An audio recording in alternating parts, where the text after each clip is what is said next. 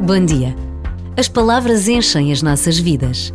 Uma das que nos pode acompanhar é a palavra beleza, porque a primavera está por todo o lado. A fragilidade das papoilas ou das margaridas minúsculas que mancham os campos suporta a chuva e o vento. As folhas novas criam uma variedade incontável de verdes. Há quem veja o mar, quem suba as nossas serras, quem espreite por uma janela. É surpreendente o que um olhar atento pode encontrar. A criação do mundo tão bela neste renascer de cada primavera é um verdadeiro e palpável sinal da presença de Deus no mundo. E por vezes, basta-nos um minuto de atenção.